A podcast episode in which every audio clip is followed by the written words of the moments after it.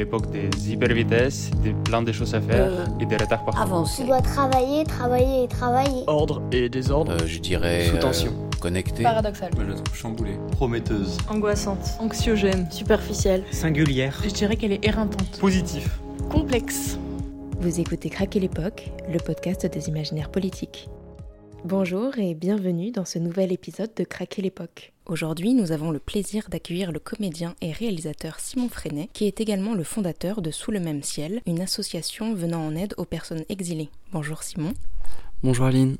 Après une formation au cours Florent, on a pu te voir jouer sur les petits et grands écrans, notamment dans Rêver comme lui, un court-métrage de Valentin Mers, dans la saison 2 de la web-série Les Engagés de Slimane Baptiste Beroun, considérée comme étant la première série LGBT française, dont la majorité des personnages sont issus de la communauté LGBT. Et on t'a aussi vu dans L'armée du crime et les neiges du Kilimandjaro de Robert Guédiguian, ou encore dans Au perché, un long métrage co-réalisé par Olivier Ducastel et Jacques Martineau. Depuis 2017, tu portes également la casquette de réalisateur, puisque tu as co-réalisé avec David Chauss un premier court-métrage, Scred, puis un deuxième court, Youssou et Malek, qui est plus précisément une comédie musicale que je vous encourage vivement à aller voir sur Canal+.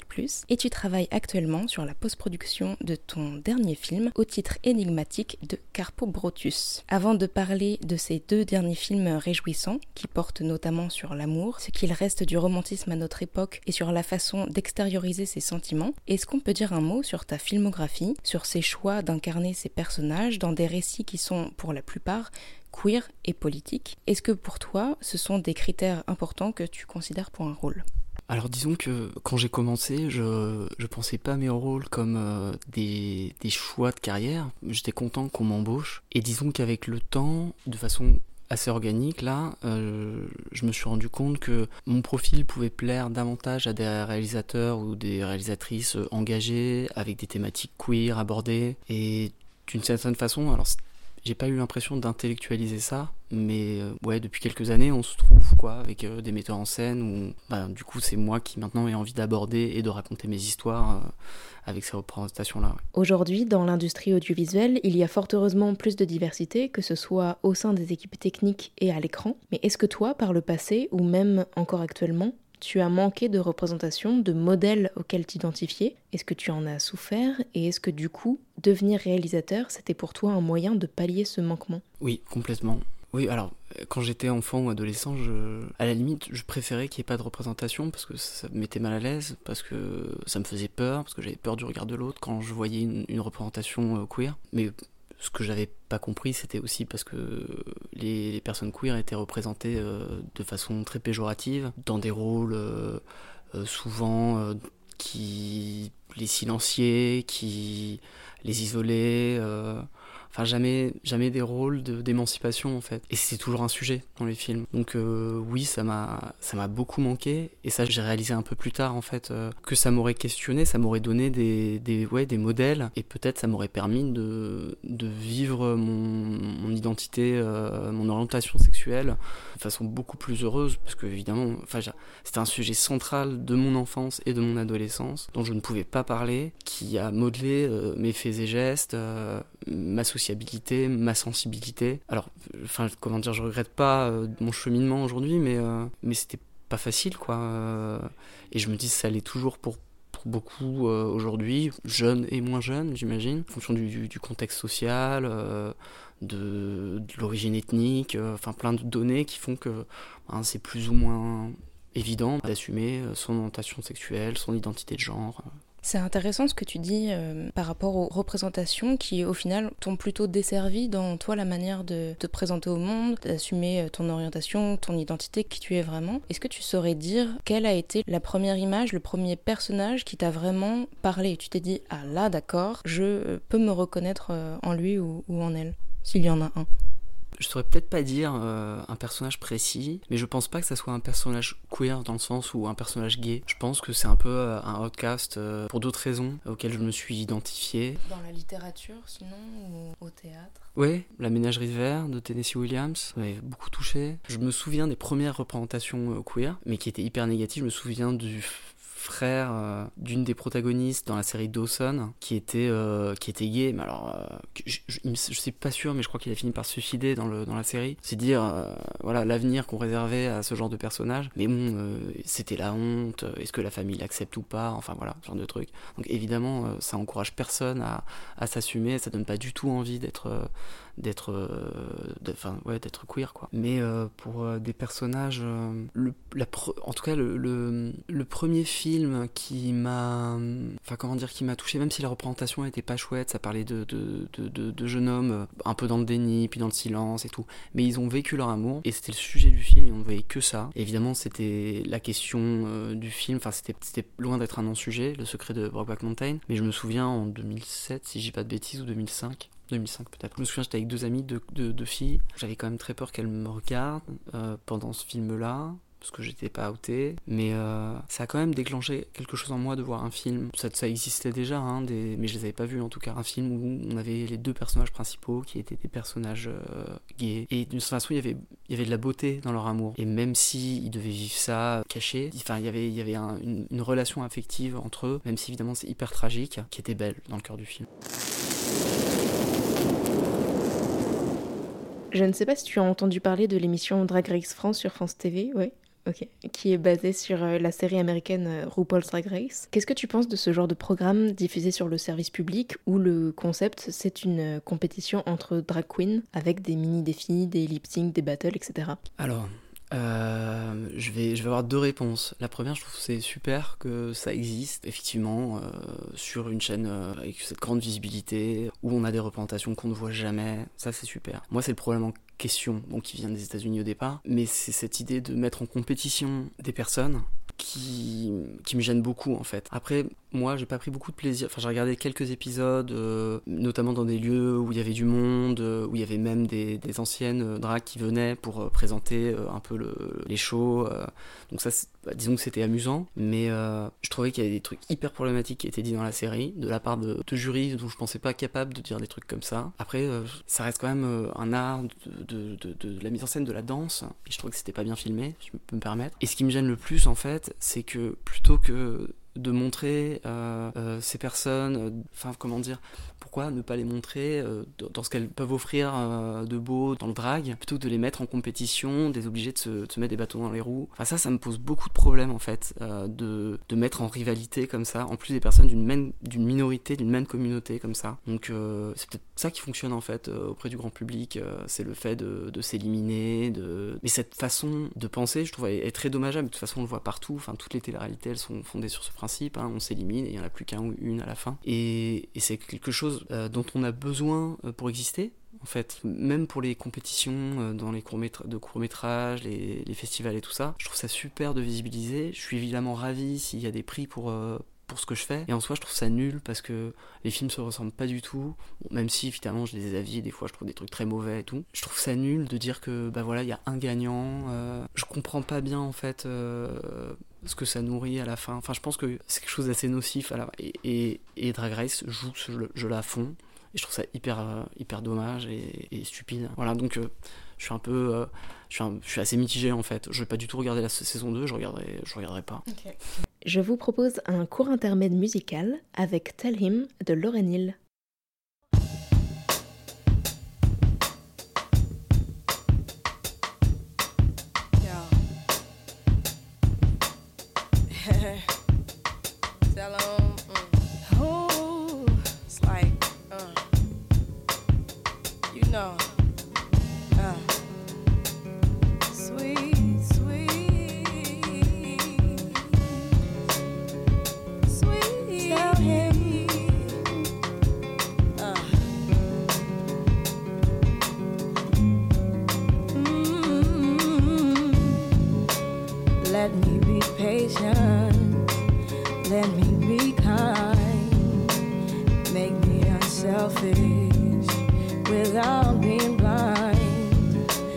Tell him I love him, and it'll be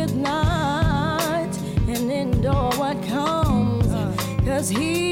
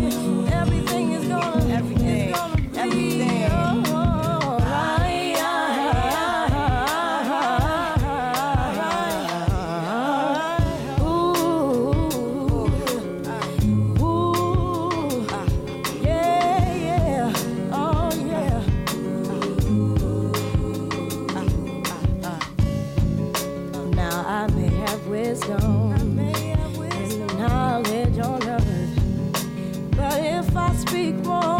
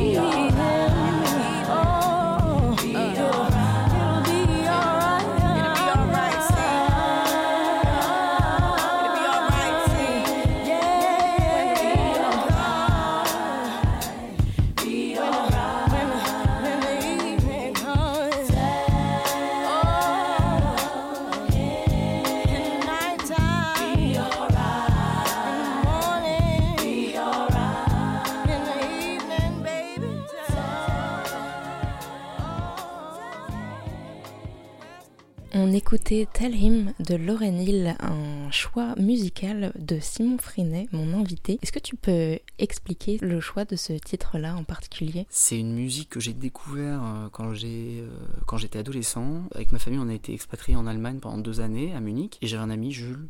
J'aimais beaucoup la musique, mais je pense qu'il était très expert en musique. Son papa euh, travaillait dans une euh, grosse boîte euh, de musique et, je pense qu'il leur a fait découvrir des tas de choses. Et cet album de Hill qui doit dater du début des années 2000. Là, on était en 2001, 2002. Moi, je connaissais pas du tout, je connaissais pas Lauren Hill. Et c'est quelque chose que j'ai dû entendre un peu en fond quand je, retrouvais mon pote et ou dans son Discman. l'époque. Et ensuite, en fait, c'est un album que j'ai acheté et que j'ai continué à écouter pendant mon adolescent jusqu'à aujourd'hui. C'est une des musiques assez douces quand même de l'album euh, The Medication of Lauren Hill et que j'aime beaucoup parce qu'elle euh, elle me renvoie dans mon adolescence à Munich où euh, j'ai eu cette possibilité de, de me reconstruire ailleurs. tous les gens sont nouveaux et c'est vrai que quand on a grandi dans, dans un lieu où, où, tout le monde se connaît, on est un peu prisonnier de ce qu'on dit sur nous, de, de notre histoire, d'une certaine façon. Et là, on se, on se réinvente un peu. Et, euh, et du coup, c'était un moment assez joyeux de ma vie, euh, ces deux années à Munich. Et ça me renvoie à, à ça, à, ce- à ces émotions-là, quoi. Très heureuse. Et la musique, elle est partie prenante euh, à 100% ou presque de ton court-métrage Youssou et Malek, puisque comme je le disais, il s'agit d'une comédie musicale. Est-ce que tu peux, dans un premier temps, peut-être pitcher ce, ce film? Alors, Youssou et Malek, c'est euh, la fin d'une histoire d'amour. Enfin, disons que c'est la, fin d'un couple, plus que la fin d'une histoire d'amour. Parce que c'est deux, adolescents qui viennent de quitter le lycée et qui vont être séparés parce que euh, Youssou, donc un des protagonistes, est accepté dans une grande université américaine à Berkeley et va devoir partir. Donc euh, c'est comment ils vont réussir à se dire au revoir, comment euh, Youssou va pouvoir dire au revoir à, à son quartier, à sa ville, à sa maman, à sa cité, et comment Malek va accepter cette séparation. Leur, leur amour se termine pas au moment où Youssou part, donc c'est pour, pour ça que je dis que c'est pas la fin d'une histoire d'amour, mais c'est la fin d'un couple parce qu'ils vont être, ils vont être séparés et, l'idée c'est que ah, c'est le moment pour eux de construire leur vie et puis je voulais les, installer dans des, euh, dans des situations euh, assez optimistes, euh, dans des représentations dans lesquelles on, on met rarement ces personnages qui ont grandi dans les quartiers, on dit populaires, avec des personnages euh, qui ne sont pas blancs et, du coup c'était important pour moi aussi de, les représenter euh, d'une façon en tout cas subjective qui me paraît être euh, un, idéal de réussite quoi. Tu parles d'idéal de réussite et cet idéal ou en tout cas cette vision euh, là que tu dépeins, on dirait presque, c'est horrible de dire ça, mais qu'elle est justement idéalisée dans le sens où tu montres cette vie en cité entourée de, verdure avec de grands panoramas, c'est l'été, il fait chaud, on a un couple de jeunes garçons qui s'aiment et c'est un non-sujet d'ailleurs, euh, cet amour euh, homosexuel. Ils sont entourés d'un groupe euh, d'amis aussi multiculturels et vivent en parfaite harmonie a priori puisque on va le découvrir progressivement tout au long du film, mais la police et leurs altercations récurrentes vont venir un peu ternir quand même ce, récit. Mais moi, ce qui m'a vraiment marqué et interpellé dans ton film, c'est ce parti pris, cette mise en scène euh, très forte que tu, que tu as, avec euh, par exemple ce, mélange de phrasé euh, en prose et de slamé, rappé en rime riche, ce, montage qui est parfois en, split screen, qui fait référence à pas mal de comédies musicales qui ont bercé mon enfance. Enfin voilà, il y a beaucoup de, de choses à dire sur ton film. Je sais pas vraiment par où commencer, mais peut-être sur ces contraintes que tu t'es imposées, j'imagine dès l'écriture en tout cas, de se dire voilà, j'ai envie de faire une comédie musicale qui parle de ça. Quel a été un peu ton, ton processus? Alors moi, ma première contrainte, c'était de raconter une histoire d'amour entre deux garçons où c'était pas le sujet. Parce que au-delà de, vouloir représenter euh, deux garçons qui s'aiment euh, joyeusement, même s'ils doivent se quitter, où c'est jamais un sujet, c'était euh, pour moi quelque chose de très politique parce que j'en avais euh, assez que soit les, les queers soient montrés combatifs, c'est-à-dire ils doivent se battre pour leurs droits, ils doivent se battre pour se faire accepter, enfin ils doivent se battre, voilà. Enfin je trouve que c'est un récit euh, usé, en tout cas pour moi, et je voulais euh, me dire que est-ce que c'est pas plus bénéfique en fait de proposer des récits où quand on regarde deux personnes s'aimer sans contrainte, est-ce que c'est pas plus fort? Est-ce que c'est pas quelque chose qu'on a davantage envie d'atteindre? Et j'ai l'impression que c'est peut-être euh, euh, comment dire, c'est dû à l'époque, c'est-à-dire heureusement on a avancé et qu'aujourd'hui les récits se déplacent et que maintenant on questionne de moins en moins les queers quand ils sont représentés. On les normalise aussi. Voilà, on les normalise. Alors s'il y avait encore, euh, je dis pas que la répression n'existe plus. Enfin moi je suis toujours pas à l'aise dans l'espace public. Enfin, il y a plein de choses. Euh, évidemment, on n'est pas euh, sur le même pied d'égalité que les hétéros, mais ça avance. Aujourd'hui, c'est pas plus politique de montrer un couple queer qui s'aime et que personne ne remet en question, plutôt que de les montrer dans la difficulté de grandir dans un quartier et d'avoir les obstacles euh, liés au regard découlant de, je sais pas moi, de potentiel. Euh, enfin, on ramène souvent ça aux, enjeux religieux ou culturels et tout. Et du coup, moi, je fais tout ça un non-sujet et je me dis, est-ce que les jeunes, quand ils regardent ça, et quand bien même, effectivement, on a une jeune femme qui est voilée dans le film, qui remet pas du tout en question ça Est-ce que ça change quelque chose euh, Si elle, son regard euh, est hyper bienveillant en fait? D'une certaine façon, il suffit de remplacer, il suffit de remplacer les personnages, enfin un garçon et une fille par deux filles ou deux garçons, parce que toutes les histoires hétéros sont banalisées, on les remet jamais en question. Bah voilà, enfin c'est pas évident de le faire pour, euh, pour des couples queer, mais c'est aussi pour ça que j'ai choisi la comédie musicale, c'est que ça me permettait de déplacer, enfin c'est de la fiction, on peut faire, on peut faire ce qu'on veut. Bon, après, euh, ça veut pas dire que les gens vont accrocher au résultat, mais euh, pourquoi euh, ne pas raconter cette histoire dans un quartier avec des personnes non blanches? Et d'ailleurs, enfin je me permets, mais le film, il a une certaine résonance aux États-Unis, en tout cas dans les sélections en festival, beaucoup plus qu'en France, étrangement. Mais j'ai l'impression que ces questions-là, elles sont davantage abordées, et peut-être depuis plus longtemps aussi aux États-Unis, qu'en France, où j'ai l'impression que Bon, il y a, y, y a, des évolutions, mais j'ai l'impression que c'est toujours un sujet, quoi. Dans un film, c'est toujours un sujet. Dans les séries, là, dans Scam ou ce genre de, de, séries, qui font avancer un peu les choses parce qu'ils représentent quand même des, personnages queer. Mais j'ai l'impression que c'est pas du tout banalisé. Ils sont obligés d'être dans un truc de réalisme, mais qui n'est pas du tout en plus. Enfin, c'est pour ça, moi, quand quand on me dit mais ouais mais c'est la réalité je fais c'est pas vrai je veux dire quelle réalité? Enfin c'est de la représentation on choisit de faire des représentations donc je pense que si on a cette liberté de pouvoir représenter autre chose bah pourquoi ne pas le faire? Et ce que j'ai essayé de faire avec euh, avec Youssou et Malek et cette comédie musicale euh, parce que ça aussi c'est moi j'adore la musique c'est pas quelque chose que j'ai euh, que j'ai compris tout de suite c'est dans la résidence que j'ai fait ou dans les références qu'on me demandait musicales enfin sonores plus que musicales et puis visuelles. Et à chaque fois j'amenais des choses qui étaient soit très liées à la musique soit des extraits de comédie musicale. Et moi à aucun moment je me suis dit que j'allais faire une comédie musicale enfin je me pensais pas du tout capable de ça et ils m'ont dit mais peut-être que tu as envie de faire une comédie musicale et du coup, ça m'a questionné. Je j'ai jamais écrit de paroles, enfin, j'ai jamais rien écrit. Et d'ailleurs, ce que j'ai écrit, les textes, au départ, il n'était pas question que ce soit mes textes qui soient dans le, film. Il était question que je les fasse réécrire par un, vrai rappeur ou un vrai slammer qui s'approprierait mes idées et, euh, mes intentions pour, euh, pour proposer euh, un, nouveau texte, quoi. Et comme j'ai pris beaucoup, beaucoup de plaisir et beaucoup de temps à les écrire et que j'ai eu en plus l'aval des gens qui m'accompagnaient, ils m'ont dit, bah vas-y, continue c'est chouette. Bah, j'ai décidé d'assumer euh, mon texte et, euh, et d'y aller quoi. Mais tu as, tu as bien fait. Tu as voulu parler d'amour.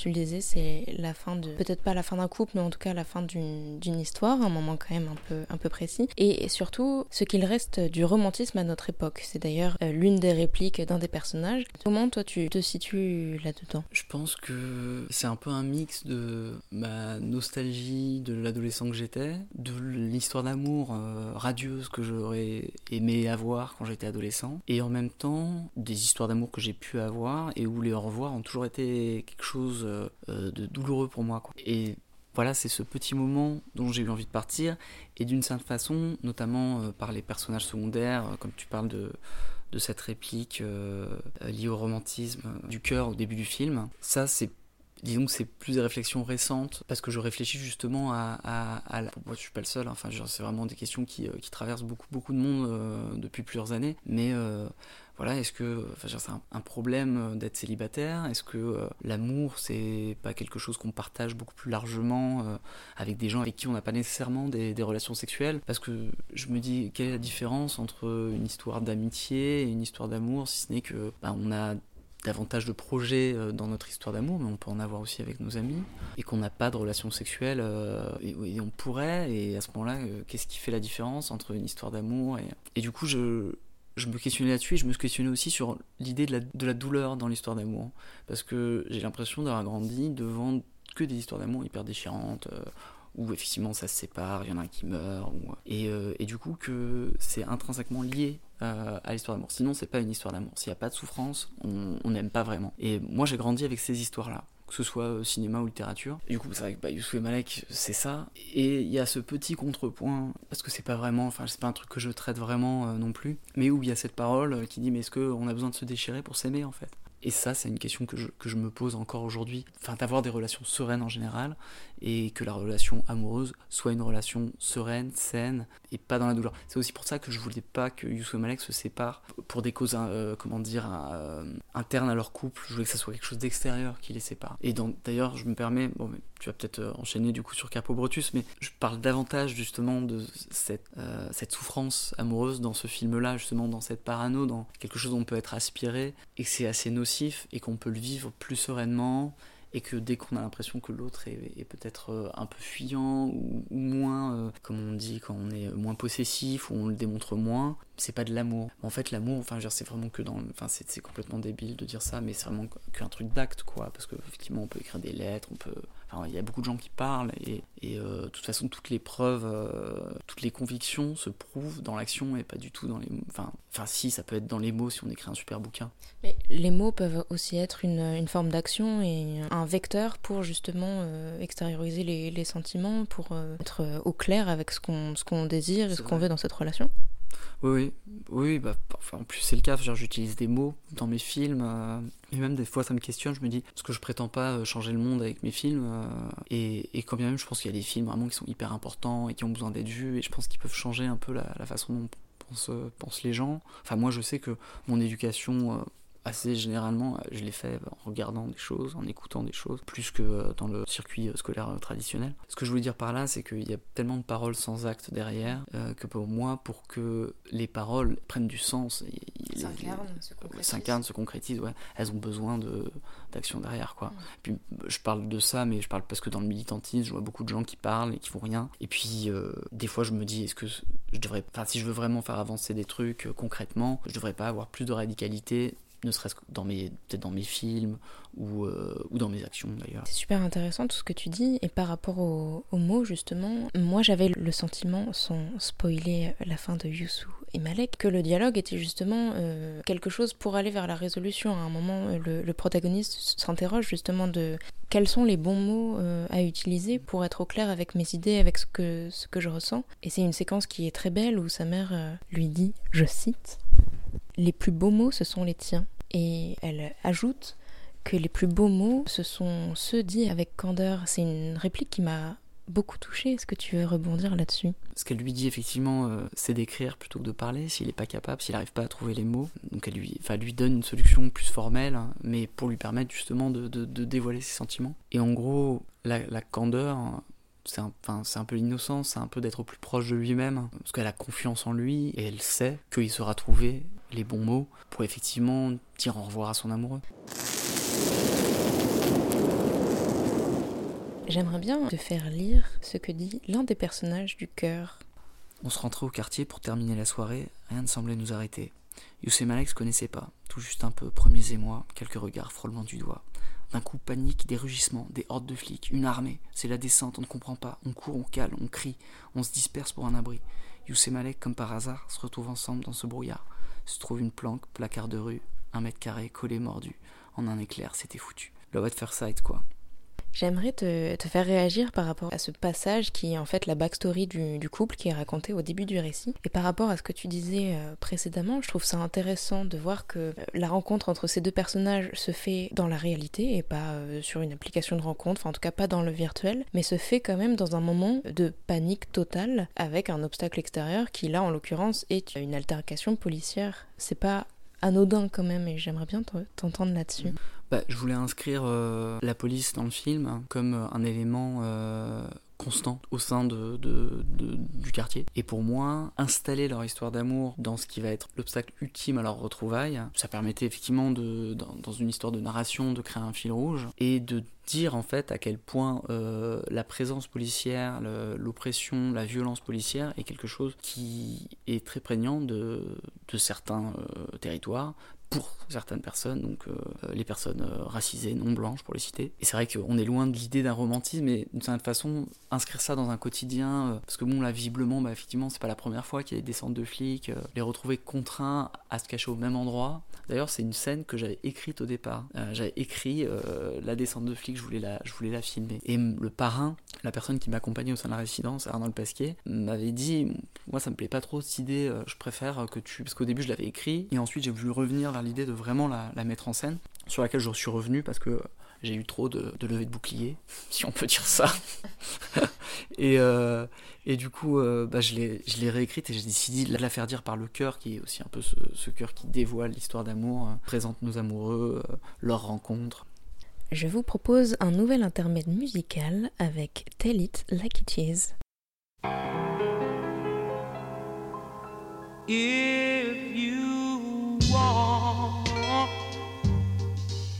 Something to play with, go and find yourself a toy.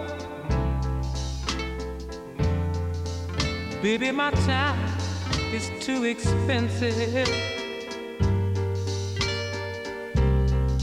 And I'm not a little boy.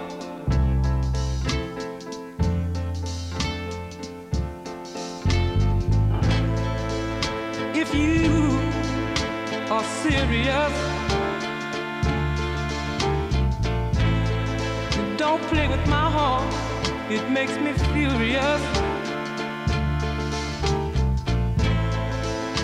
But if you want me to love you, then, uh, baby, I will. Girl, you know I will. Tell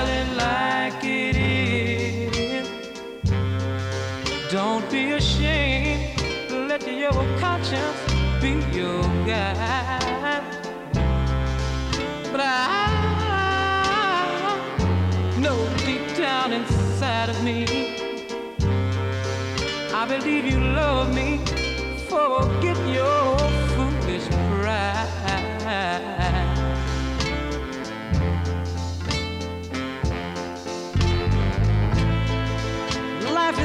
Short to have sorrow. You may be here today and gone tomorrow.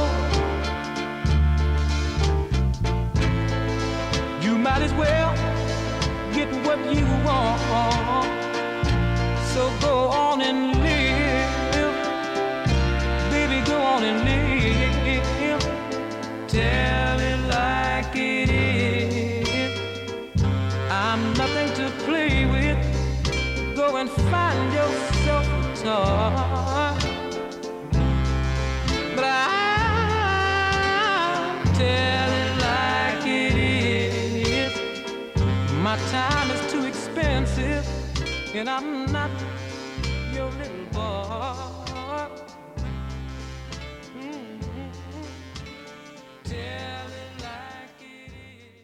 On écoutait Tell It Like d'Aaron Neville, un slow qui fait écho dans ton enfance, je crois, Simon. Oui, en gros c'était un CD euh, que mes parents avaient et je sais pas, je devais avoir 8-9 ans. J'ai dû être accroché par la pochette qui était euh, un couple, un homme une femme en, ombre chinoise sur une plage avec un cocotier, avec un ciel orangé. Et du coup il y avait quelques musiques, euh, quelques chansons dans ce- cet album dont It Is de, de Aaron Neville, du coup qui m'a accroché l'oreille et que j'ai beaucoup beaucoup écouté et que je continue à beaucoup écouter. Ça me ramène un peu en enfance, cette musique. Parce que bon, c'est une chanson quand même assez sensuelle. euh. Puis bah, c'est un peu comme Tell Him, enfin c'est beaucoup moins sensuel. Tell Him, c'est une très belle chanson aussi. Quoique elle, euh, elle pas dénuée de sensualité, mais il y a, presque quelque chose de sexuel, je trouve, dans cette chanson. euh. Puis c'est des chansons où il dit me traite pas comme un jouet, ou enfin, enfin, enfin, j'ai aucune idée de ce qui se racontait, mais c'est quand même intéressant de se dire qu'est-ce qui m'accrochait l'oreille, euh, quand même je savais pas ce qu'il qui disait, parce que évidemment je pitchais pas un mot d'anglais. En tout cas, la signification de ce titre, Tell It Like It Is, est une transition toute trouvée pour aborder ton dernier film intitulé Carpo Brotus, sur lequel tu travailles encore à la post-production, dans lequel tu joues aux côtés d'Erwan Kepoa Fale et de Juliette Savary qui faisait également une apparition euh, dans Youssou et Malek. Dans ce court métrage où le temps semble suspendu, trois amis se rendent sur une île pour y passer un séjour au soleil. Ils sont proches, presque intimes, dévoilent leur corps avec une aisance non dissimulée, mais le personnage que tu incarnes, Simon, semble lui avoir un peu plus de mal à verbaliser concrètement ce qu'il ressent pour Yann. C'est l'envoûtant Erwan Kepoa Fale, découvert entre autres dans le film Le lycéen de Christophe Honoré. En visionnant euh, ce film, je me suis souvenu d'une séquence dans Call Me By Your de Luca Guadagnino, je sais pas si tu l'as vu, dans laquelle Elio, le protagoniste, est en plein tourment face à cette question. Vaut-il mieux parler ou mourir? Comprenez, faut-il oser avouer ses sentiments ou bien se taire à tout jamais quitte à en souffrir? Une thématique qui semble un peu récurrente quand même euh, dans tes films. Est-ce que ce parallèle euh, te parle avec Call Me By Your Name? En tout cas pour cette séquence. Alors, bah, c'est un film que j'avais beaucoup aimé. Je l'ai vu qu'une fois, je l'ai vu au cinéma je crois il est sorti. Tout le monde disait que c'était super bien. Je me souviens, il était à Chéri Chéri quelques mois avant qu'il sorte euh, en salle. Et du coup, quand tout le monde te dit que c'est formidable, euh, t'as des grosses attentes. Mais j'ai pas été, j'étais hyper, ouais, j'ai été très très touché par ce film. Du coup, euh, un parallèle entre Carpo Brotus et la... moi, ce dont je voulais parler dans Carpo Brotus, c'était euh, justement ce rapport à l'amour euh, et du coup à la douleur. Montrer euh, deux personnages finalement qui ont une façon de s'aimer complètement différente. C'est-à-dire on a ce personnage effectivement euh, que j'incarne de, Maxime qui euh, a besoin de se raconter des histoires, a besoin d'être rejeté d'une certaine façon, qui a un mal très contemporain quoi, euh, de pour ressentir de l'amour. Alors qu'en face on, a un personnage qui est beaucoup plus libre, qui montre une certaine distance avec le personnage de Maxime, mais qui ne dit pas qu'il n'est pas amoureux, enfin qui qui ne le rejette pas pour autant.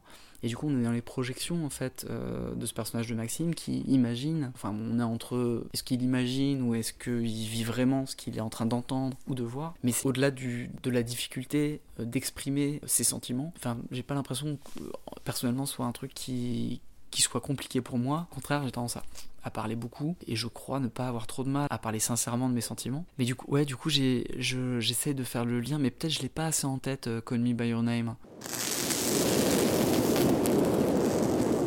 Dans ton film, on voit toutes les tentatives de ton personnage pour, euh, pour se rapprocher de celui de, Yann. Euh, cette invitation au slow, justement, des petits euh, regards voilà, lancés, une aide au tout début pour porter un bagage. On voit toutes ces tentatives de, rapprochement, mais on a l'impression qu'il bute quand même à les concrétiser, à, aller vraiment jusqu'au bout. Est-ce que c'était ça, ce dont tu voulais parler? J'étais content d'incarner un personnage pas hyper adroit aussi. Bon, ça, ça existe aussi. Enfin, j'ai pas inventé chaude euh, en créant ce personnage. Mais il y avait un truc de, maladresse dans l'amour que je trouve touchant, moi, et que je voulais représenter à travers ce personnage. Et ces tentatives, bah, d'une certaine façon, elles, pour moi, elles évoquent. euh, le fait qu'on on aime rarement ceux qui nous aiment en retour, donc en fait on essaye des choses avec des gens qui n'éprouvent pas ou ne démontrent pas de la même façon. Et du coup c'était ce décalage qui m'intéressait de traiter entre ces deux personnages. Mais en plus je donne pas de réponse euh, dans Carpo Brotus. Enfin, un, peu, un peu quand même, euh, justement, à travers euh, le personnage euh,